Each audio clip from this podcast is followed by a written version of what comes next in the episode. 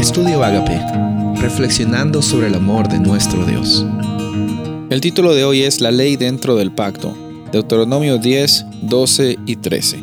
Ahora Israel, ¿qué pide el Señor tu Dios? Simplemente que le temas y andes en todos sus caminos, que lo ames y le sirvas con todo tu corazón y con toda tu alma, y que cumplas los mandamientos y los preceptos que hoy te manda cumplir para que te vaya bien. Me gusta mucho cómo es que en esta traducción nos, nos, nos pone la realidad de la experiencia de la ley con el pacto, con la experiencia también que nosotros tenemos con Cristo Jesús.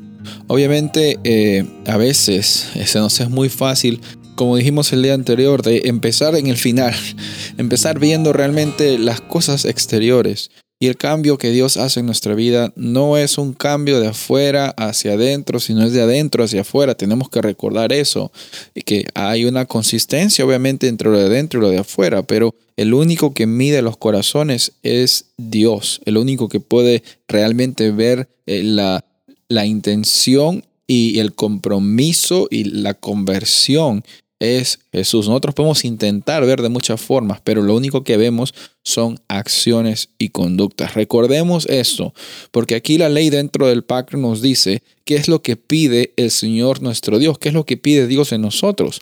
Él nos pide, en la primera parte dice simplemente que le temas y andes en todos sus caminos.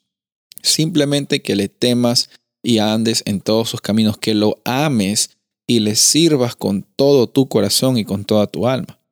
Obviamente, una persona que sigue a alguien por interés no le está siguiendo por la razón correcta. Obviamente una persona que aparenta que está siguiendo a alguien, pero realmente el corazón está en otro lugar, no está haciéndolo de una forma correcta. No estoy diciendo que está bien o que está mal, sino realmente hay, hay razones y hay razones por las cuales nosotros podemos excusar nuestra relación con Dios y decir que le estamos siguiendo, pero aquí nunca te está pidiendo que le sigas, sino que lo sigas con la intención de siempre temer, amar y servir con toda nuestra alma no con una esquina o con la otra esquina que, tenemos algunos problemitas y algunas adicciones que podemos pensar que las podemos solucionar nosotros mismos o en unas luchas personales que decimos, no, Dios, esta área yo la voy a arreglar, yo lo tengo bajo control. Muchas veces hacemos eso. Yo quiero invitarte en esta ocasión a que todo tu ser esté totalmente integrado en este llamado que Dios está haciendo hacia tu vida.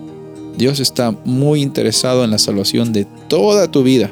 No solamente tu vida espiritual, no solamente un área de tu vida espiritual, no solamente un área de tu vida física. Él quiere prosperarte en todo. ¿Estás dispuesto a aceptar ese regalo? Soy el pastor Rubén Casabona y deseo que tengas un día bendecido.